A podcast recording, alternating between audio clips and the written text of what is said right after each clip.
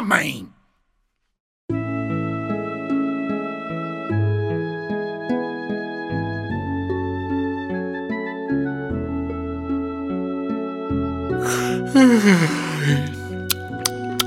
Bem-vindo a mais um episódio do podcast Faz de Homem de Luís Coelho. O podcast especialmente criado para te lembrar que homem que é homem não tem medo de ir ao médico nem de fazer o exame da próstata. Um ano de vida de um homem com filhos equivale a 10 anos de vida de um homem sem filhos. É por isso que muitos homens que tinham 30 anos quando conceberam uma criança parecem ter 40 assim que ela nasce. E aos 40 já está na altura de ir fazer aquele examezinho que não custa nada. O melhor é pôr já um lembrete no telemóvel que depois das crianças nascerem já não te vais conseguir lembrar de quase nada. Ora, escuta aqui o Pedro Górgia a contar tudo. Pai para toda a obra. Ser bom ou mau pai é uma questão de pontos de vista.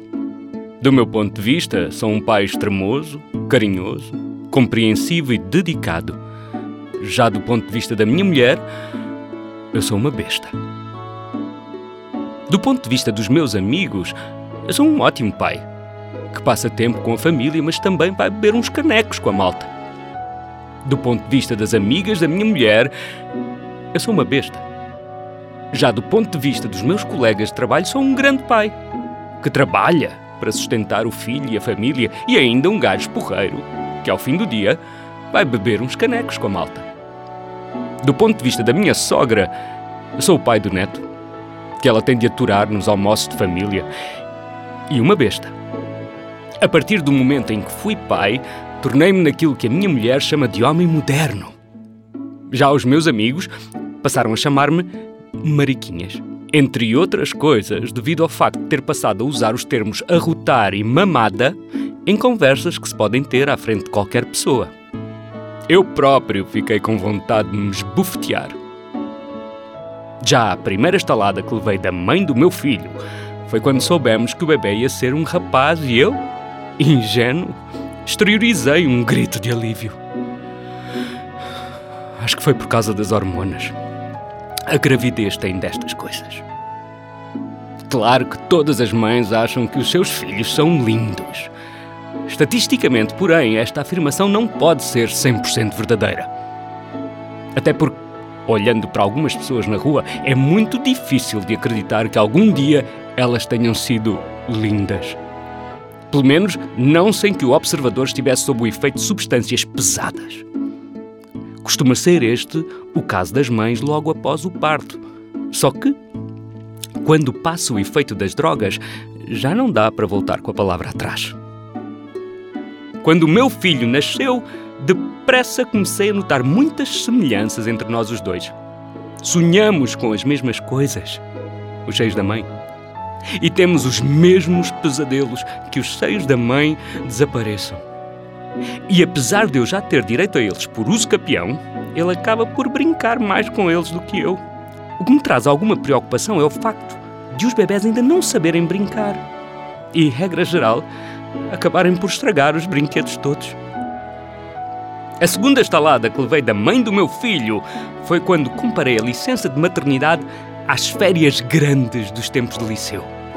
Quatro meses sem trabalhar, ficar acordado até às tantas e passar o dia todo a dormir para ganhar forças para a noite seguinte. Bons tempos. Outra das coisas que percebi logo foi que uma criança é um verdadeiro imã de trampa. Não há nada que atraia tanto a sujidade como uma criança. Normalmente as pessoas têm roupa nova e roupa velha, mas a partir do momento em que têm um filho, passam só a ter roupa velha. E isto para uma mulher é um grande problema. São tantos os problemas durante os primeiros anos de vida do bebê que, mesmo quando não há problema nenhum, os pais começam logo a inventá-los. Passamos a maior parte do tempo a tentar que eles fiquem sossegados, mas quando eles estão muito sossegados, começamos logo a ficar preocupados. O puto, já não o ouço há muito tempo. Está muito sossegado, passa-se alguma coisa. Claro que todos os problemas parecem desaparecer quando eles nos lançam um sorriso rasgado que nos deixa quase tão babados como eles costumam estar. Não se deixem enganar. A primeira vez que eles dizem papá ou mamã, ficamos todos derretidos, mas na realidade, eles querem é comer e estão só a tentar dizer papa e mama. Nos primeiros anos, a família e os amigos acabam por dar mais atenção ao bebê do que aos pais. Enchem-no de mimos e de presentes. Infelizmente, os homens não têm uma palavra a dizer na hora de levar presentes para os filhos dos amigos. E o problema é as mulheres nunca darem os presentes certos. As mulheres acham tudo o que é pequenino fofinho. Uma camisolinha, um ursinho, uns sapatinhos. Mas só um homem sabe que os melhores presentes para um casal que acabou de ter um filho são pilhas alcalinas. Das grandes. Invariavelmente as mulheres compram brinquedos para os filhos das amigas. Há qualquer coisa de mágico ao ver os olhos de uma criança brilhar quando desembrulha um presente, quando rasga o papel e tira da pequena caixa de cartão um pianinho elétrico. E depois há qualquer coisa de mágico ao ver os olhos da mulher quando a criança começa a chorar porque o pianinho não funciona por falta de pilhas. De facto, o único presente pior do que roupa são instrumentos musicais. Quando não têm pilhas, os berros da criança dão-nos cabo da cabeça. Quando têm pilhas, a capacidade inata da criança em produzir com ele as combinações de sons mais horríveis imagináveis dá-nos cabo da cabeça. E para nos dar cabo da cabeça lá em casa, já basta a mãe.